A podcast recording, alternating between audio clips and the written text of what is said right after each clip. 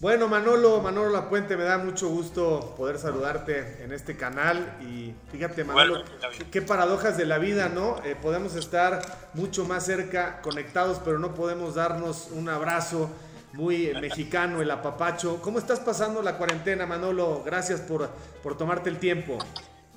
Mira, tengo una señora muy atenta, mi señora es muy atenta, eh, padrísima gente, me la paso muy bien con ella. No veo a mis hijos, no veo a mis nietos, pero pues esto es, hay que tomarlo para bien y no para mal. Me hablo con ellos todos los días, o sea que tampoco por FaceTime pues, me, hablo por supuesto y este y ahí vamos, todo el mundo a aguantar, no hay más. Se extraña un buen beso de los hijos, un abrazo de los nietos, ¿no? Por supuesto sobre todo que vengan al jardín y retosen aquí, pues ya su mamá no los deja, ni yo tampoco entrar. Así es que, ni modo, ya habrá más tiempo que vida, ¿no? ¿Qué es lo que estás haciendo, Manolo? ¿Cuáles son tus pasatiempos en este momento de cuarentena? ¿Nada, nada diferente a lo que haces normalmente? No, no, sí, porque normalmente grabo todos los partidos, y sobre todo de la liga inglesa, de la liga italiana a veces, de la liga española, y los de la liga mexicana, obviamente, ¿no? Y entonces cuando no tengo eso, pues no hago nada, la verdad. Me pongo a leer, leo, leo, leo, libros importantes, este, estoy leyendo uno de fútbol, muy bueno, este, que habla sobre todo de eh, Nunca me verás eh, dejarte al solo de Liverpool, de Liverpool. Este, de Jürgen Klopp. Y realmente me gusta mucho ese técnico creo que hace las cosas muy bien de Liverpool. Y este y los veo y veo todos los partidos veo como Guardiola trabaja este, con muchos trabajos este, en la liga inglesa pero ahí va es de los mejores también. Entonces me dedico a verlos me dedico a estudiarlos pero ahora que no hay nada pues no hago nada más que leer, periódicos esperar a los amigos que llamen como tú Javier muchas gracias. No gracias Estoy a la orden. Ya volveremos eh, a la normalidad y seguramente aprenderemos mucho de esto. ¿Qué es lo que has reflexionado? O sea, cuando esto pase, ¿qué, qué supones que tendríamos que hacer mejor las personas? Conciencia con la, con la persona que quieres, primero. Porque no es fácil estar siempre. Cuando te vas a trabajar, te vas al entrenamiento, te vas al partido y, este, y luego es diferente. Pero cuando estás con ella, con tu pareja, ¿me entiendes? Pues obviamente eh, hay que aprender a llevar ese tipo de relaciones. Si las logras hacer, ya, ya lo hiciste, ya lo hiciste para siempre con ella. Y eso es lo que estamos intentando los dos. Eso nos pusimos de, de acuerdo y dijimos, bueno, hay que aprender de esto. Nos queremos, estamos juntos bastante bien, nuestros hijos, gracias a Dios, están perfectos, nuestros nietos no se diga, y entonces no tenemos por qué quejarnos. No, no, me parece bien y gracias a Dios estamos muy bien. Convivencia extrema e intensiva, pero tenemos que agradecer porque hay gente que tiene que estar en la calle, que no le importa la enfermedad, porque tiene que llevar la comida día a día a la casa. Así es que tienes toda la razón, esa es una gran reflexión. No quejarnos, hay que aguantar, tenemos que comer y tenemos que leer y tenemos a quien amar en la cuarentena, ¿no, Manolo? Así es, todo lo que estás diciendo es la verdad y es un modo de vida muy sano, saludable. O sea, de lo malo tienes que sacar lo, que es bueno, algo tiene que haber bueno. Y lo bueno es estar con tu pareja, o sea, estar con tu pareja solos, ¿verdad? Porque tienes que estar solo, ¿verdad? Y, contentos, o sea, vaya, esto no, no, no es para amargar, por lo menos a nosotros, que como tú bien dices, tenemos, gracias a Dios, con qué comer, con qué este, pasarla, este, podemos estar encerrados muy bien. Eh, normalmente ella es la que sale de compras, se pone tapabocas y todo eso. Claro, tiene que ir al mercado, pues bueno, ni modo. Entonces, este, pero nada más, de ahí en fuera, aquí, serios, y este, oyéndote Javier, pues cómo.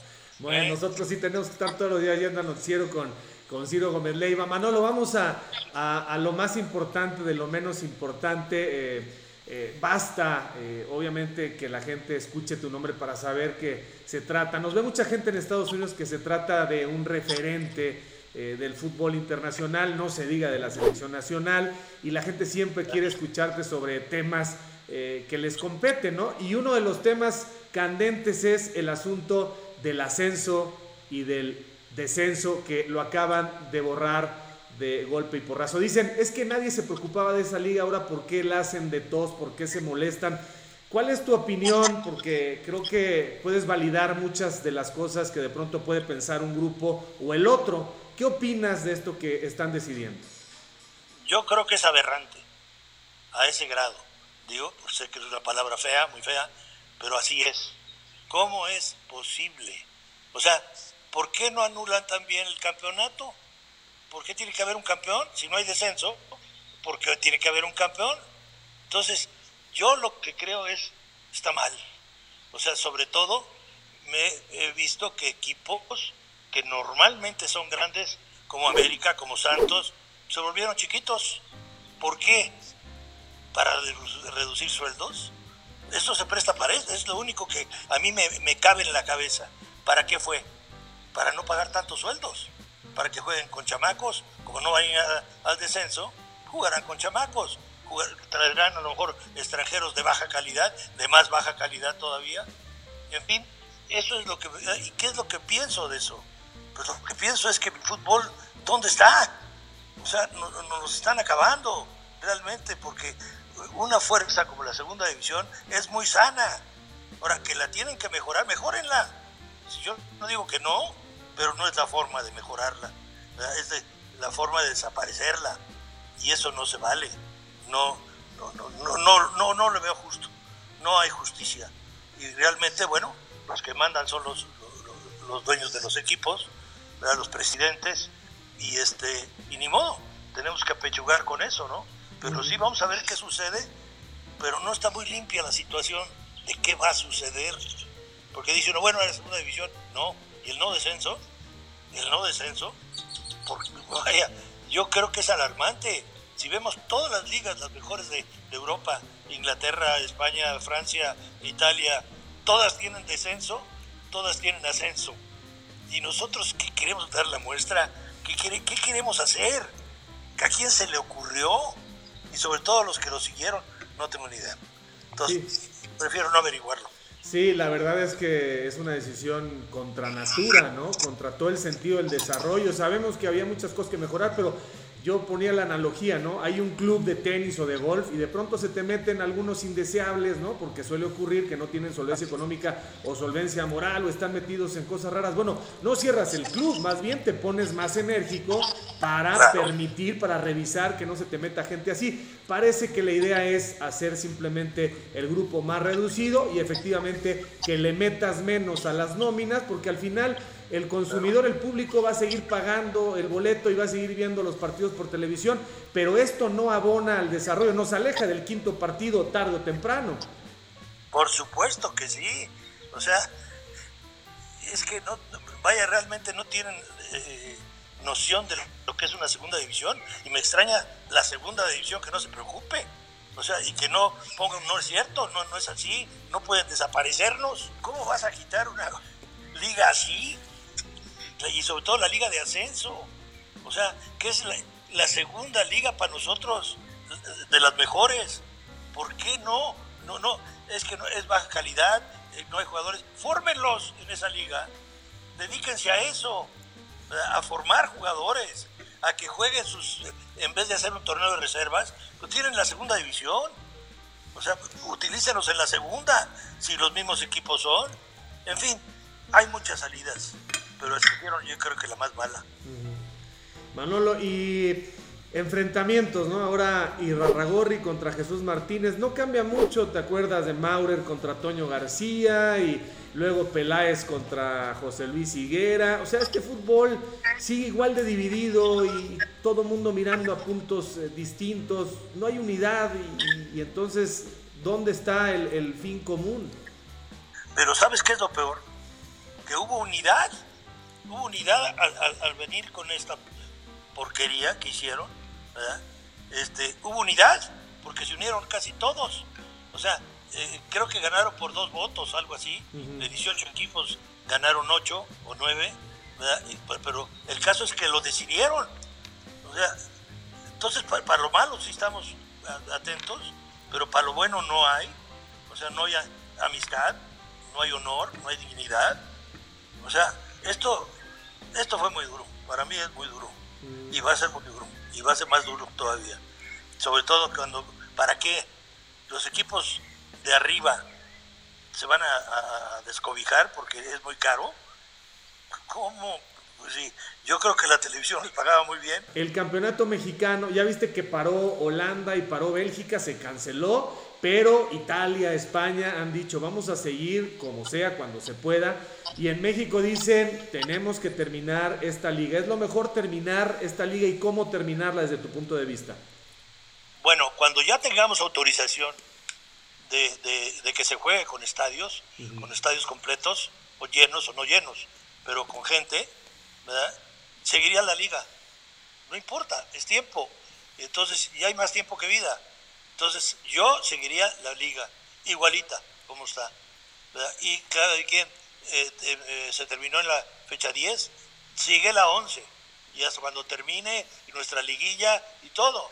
A lo mejor hay que forzar un poquito, así como ahorita está descansando el jugador, que lo haga trabajar un poquito más, terminando esta liga que empiece la otra, pero de ninguna manera suspenderla. ¿Y jugarías con estadio vacío o a fuerza con gente? No con gente. Si no hay gente no vale la pena. Uno juega para la gente y por la gente. Entonces yo esperaría hasta que haya autorización de abrir los estadios. Yo sí lo haría.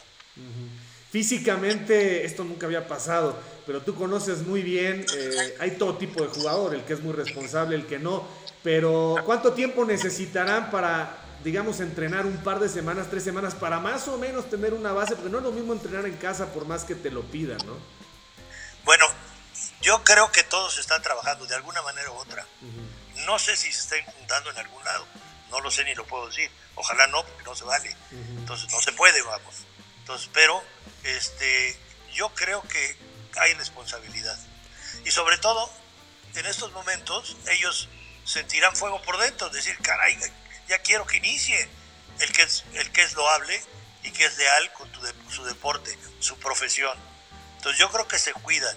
Sí, obviamente los equipos no van a estar tan bien preparados, porque aunque se conocen, siempre hay deficiencias en cuanto con el conocimiento, cómo llegará el técnico, qué, dirá el técnico, seguiremos normalmente o qué, pero ante la duda aparece jugando, Javier, sin duda alguna.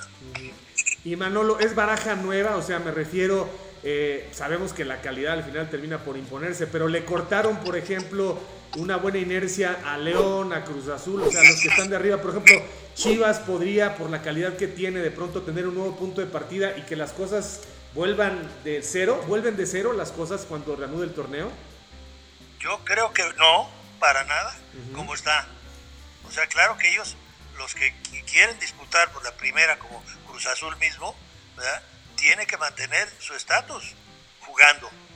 Y entonces, no, no dudo que no lo hagan bien sus jugadores, independientemente en su casa, pero que se preparen para ganar.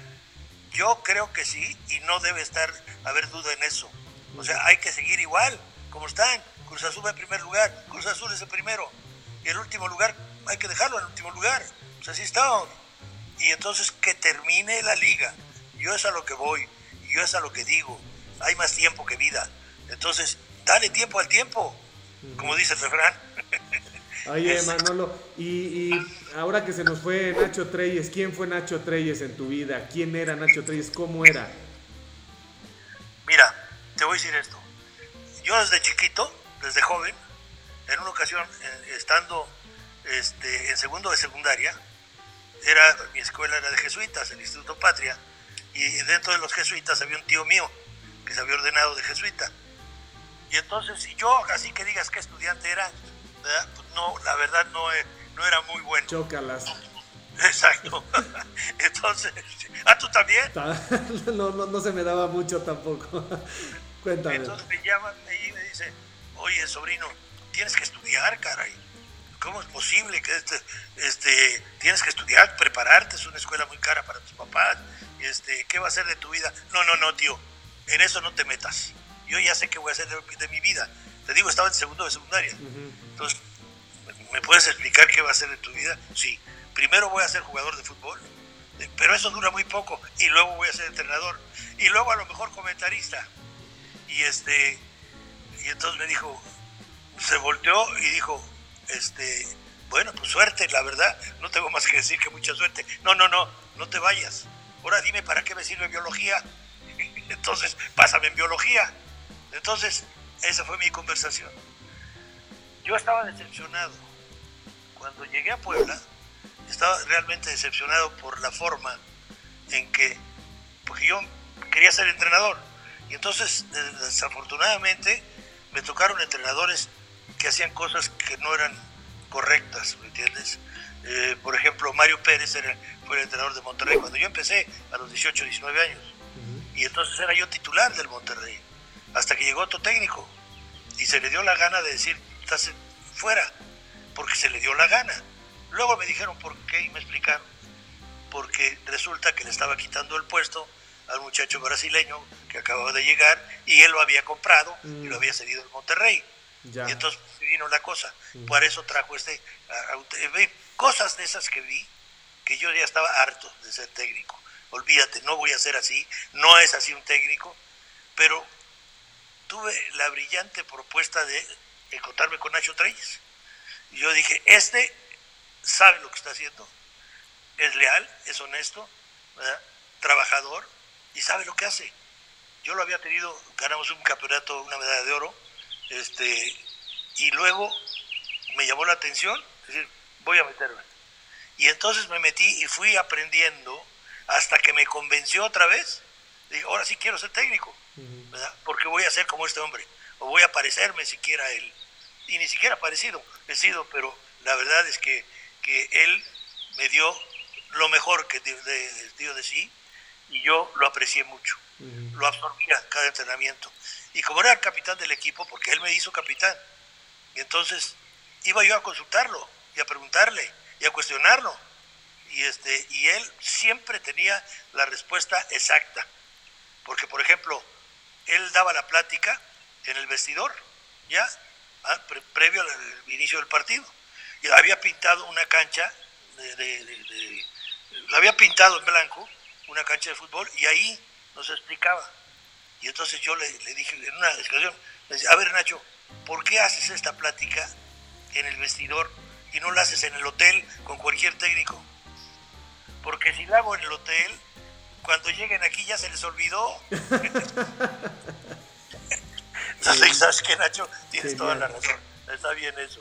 Entonces, detalles como ese fueron uno tras otro, entrenamiento tras entrenamiento, el comportamiento con los jugadores, la educación que tenía, ya sea para sacarlo, meterlo, enérgico, muy enérgico, eso sí, y este y yo creo que le aprendí muchísimo. Es mi maestro sin duda alguna, muy querido, muy muy querido, muy respetado y este y vaya, lo será siempre en mi memoria. Muy disciplinado, pero además muy casual con eh, mucha sensibilidad. A veces era irónico y a veces un poco distante. Yo creo que eh, en ciertas formas tú superaste esa parte porque eh, rigor, pero también el darle el golpe al jugador, conocer a cada uno y hablarle de manera distinta y entender que al final eh, son personas y después son profesionales y eso puede potenciar al grupo. Yo te admiro mucho esa parte que la gente de pronto tiene que ignorar porque no ha estado cerca, digamos, en un vestidor de saber cómo hay que hablarle al jugador y convencerlo. Manolo, yo sigo creyendo que la, la selección del 98, seguramente tú lo vas a compartir, pero para mí la selección del 98 es la que mejor ha jugado. Con todo respeto para la del 94, la de Miguel, 93-94, que lo hacía bastante bien. La Copa América es inolvidable, pero en un contexto de mundial, que en el 94 estábamos un poco en casa, insisto, no quiero demeritar ni comparar, pero la del 98 para mí llegó a expresar una idea futbolística muy plena, eh, un fútbol muy digno, muy competitivo, que hizo que México eh, ganara un respeto ya en, territorio, digamos, neutral, porque insisto, estar en Estados Unidos era, era un poco como en casa, ¿no? Los estadios eran totalmente mexicanos. También en Francia muchos se dieron la vuelta, pero era otra cosa. ¿Coincides con eso más allá de que era tu grupo? ¿Es la mejor selección que ha jugado fútbol colectivo en México? Yo no tengo dudas. La verdad es que ahora, Lo que sí tuve una directiva muy buena. La gira que hicimos, que para muchos este, era mucho, decían los, algunos directivos, pero otros no. Otros decían, sí, hay que dársela. Y acuérdate que fuimos a todos lados. Fuimos a, Japón, fuimos a Corea, fuimos a este, luego a Sudamérica, luego y, la hicimos mal, o sea, la gira. Pero yo saqué mucho provecho de eso. Vi quién iba a rendir y quién no, porque así se los anunciaba. Estos partidos que tenemos de gira que, que son moleros, como dice de Tuca, para el Tuca serán moleros, para mí no. Para mí es para que ustedes se apliquen. Porque de aquí voy a sacar el cuadro titular, que va a jugar en Francia. Y entonces todavía antes de llegar, mira, ah, hubo un partido que dimos antes contra Irlanda, ¿me entiendes? En que a mí me encantó el partido. Dije, esta es mi selección. Y empatamos con Irlanda. Eh, este, estábamos en Francia, creo, nosotros ya, y jugamos con Irlanda, y luego le ganamos a Corea también, de práctica, y así entramos al Mundial. Pero después de una gira muy fuerte, en que obviamente te das cuenta de toda la crítica, que estaba realmente molesta, con toda razón. Pero nosotros, giras de esas no son para, para los triunfos, sino para hacer un equipo de fútbol. Un equipo que se conoce, que se quiere, que se aprecia en cada cual de los jugadores, entre ellos. Eso es la, base de toda selección. Y como están desunidos, porque están en diferentes equipos, no se hace fácil, salvo compitiendo. Y eso fue lo que hicimos, competir. Y competir, y competir, y competir. Este, ya también, te acordarás cuando fuimos a Japón a jugar a, a, Corea del Sur, jugamos allá, en fin, jugamos mucho. Eso, eso es lo que decía Martino ahora, que ojalá tuviera rivales más fuertes, pues es lo que yo hice, la verdad, y me lo aceptaron, y los directivos de ese entonces me lo dieron. Mm. Tú has visto a un jugador, has visto muchísimos, porque eh, tuviste jugador y tuviste obviamente roce internacional, luego como técnico ni se diga. Pero a ver si encuentro la palabra exacta. ¿Has visto un jugador más genial? No mejor necesariamente, porque está lo de Hugo, está lo de Márquez, pero ¿has visto un jugador más genial en tu larga vida? ¿Un jugador superior a Cuauhtémoc Blanco en genialidad, en recursos, en chispa? Bueno, sí, la verdad tengo que hacerlo, que Cuauhtémoc para mí era, se volvió ídolo mío, sí. Cuauhtémoc. Pero ya tenía yo otro, que era Pelé, y que nunca se me quitó de la cabeza. Son tiempos mucho más difíciles los de ahora, aunque se diga lo contrario, pero son más difíciles por las exigencias que hay, por la cantidad de partidos que se juegan los, muchachos, y realmente es un referente Cuauhtémoc. ¿eh? Me refería a México, me refería a mexicano mexicano Cuauhtémoc, sin duda. Sí, sí, sí, sí, sí, obviamente Pelé, pero decía, ah, ¿con cuántos jugaste, a cuántos conociste? Yo no he conocido uno más genial que Cuauhtémoc Blanco, coincides, ¿no? Coincido 100% contigo, 100%, realmente, y este y te voy a decir una cosa, y todo el mundo que, que yo pensó que iba a ser un relajo en la selección, y no, como él es así, es su carácter, pero si vieras que era de los más disciplinados, o sea, siempre estaba a tiempo, siempre estaba luchando, siempre corría, siempre se metía, no, no, no se ponía, este, no, no, no, no. Este, realmente yo pienso que fue un ejemplo para todos. Y además muy querido por todos porque nos ganaba partidos, ¿eh? Nos ganaba y lo sacaba. Y lo sacaba bien. O sea, yo pienso que todos los que tuvimos oportunidad y luego en confederaciones, pues obviamente casi casi gana el partido aunque fue un gran partido, ¿verdad? De todos, ¿verdad? Pero realmente Cuauhtémoc se distinguía siempre. Y confiando en él, y sabiendo que estaba bien, porque además nunca se rajaba. Lo pateaban y no se rajaba. Entonces, y realmente era una tranquilidad para mí tenerlo. Sí, era un jugador que reaccionaba muy bien a cualquier presión increíble, donde estuviera estadio lleno para definir con un penal y, no, no le afectaba nada. Manolo, para terminar y agradeciendo el tiempo, estamos en buenas manos con Martino y la gente siempre está diciendo, esta es la mejor generación de la historia, no la que viene, ¿no? No sé si deseando que de pronto las cosas vengan eh, a bien, vengan para bien, pero eh, pues ahí está Jiménez, está el Chucky, está el Tecatito, pero yo siento que no se está renovando a la misma velocidad, ya se nos están quedando jugadores, este Herrera también, pero ya, ya es la última parte de Guardado, la última parte de Moreno, en fin, eh, ¿cómo, ¿cómo, se ve el panorama con Martino y con la nueva generación de jugadores? Eh, tenemos para, para estar reciclando razonablemente lo mismo de siempre, ves la cosecha un poco abajo, un poco arriba, ¿cómo ves? Yo creo que hay jugadores jóvenes y, maduros. Yo creo que hay para hacer una muy buena selección. O sea, hay que sufrir. Para hacerla hay que sufrir. Y ojalá le den los partidos que quiere Martino. Porque ahí es donde te das cuenta. Realmente vas...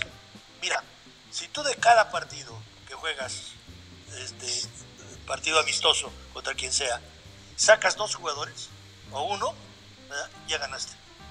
O sea, sacas quiere decir, este, esta parte, él va a jugar. Este va a jugar. Y así vas sacando tu conjunto a base de ese tipo de partidos. Porque a todos les dices, oigan, este partido es para la selección, ¿eh? Y es para eliminatoria. Y es para, no eliminatoria, sino para ir al mundial. Y entonces el jugador se aplica. Digo, no crean que de aquí no van a salir, ¿eh? Aquí el que no le eche ganas y que no le eche todo lo que tenga que echarle, ¿verdad? no lo voy a seleccionar, ¿eh? y lo tengo bien apuntado, con ayuda de Mario Carrillo, ¿verdad? que también ve el fútbol muy bien, y él me ayudaba mucho. ¿verdad? Así fuimos poco a poco, después de cada partido, a ver quiénes son. Dame tus candidatos, tres o cuatro, a ver, tres o cuatro, ok, son los mismos que los míos. No, aquí diferimos. En fin, nos poníamos de acuerdo, pero para eso sirven esos, esos partidos. No son para ganar, para el público, si no ganamos, desde luego que les parece mal. Y a mí no me gusta, no me gusta perder, pero a veces de, perder y perder con la cara en alto, enaltece y engrandece. Y fue lo que pasó con la selección. Hasta cuando llegamos aquí a confederaciones, ya era otro equipo. O sea, del que empezamos en Francia, de aquí confederaciones, había muchos arreglos ahí, ya había compuesto el equipo de alguna manera. Y obviamente pues hemos, logramos el, triunfo más eh, notorio en una selección y por eso admiro a mis jugadores, los admiraré siempre y agradecido, perdón, agradecido con ellos.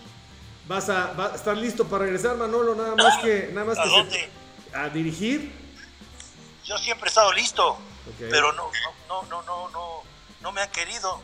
No sé si por por viejo o por malo. No, ninguna de las dos. Yo creo que el fútbol mexicano necesita eh, la vigencia. Esto no es de edad, esto es simplemente de capacidad. Y, yo creo que yo creo que tarde o temprano veremos a, a Manolo regresar.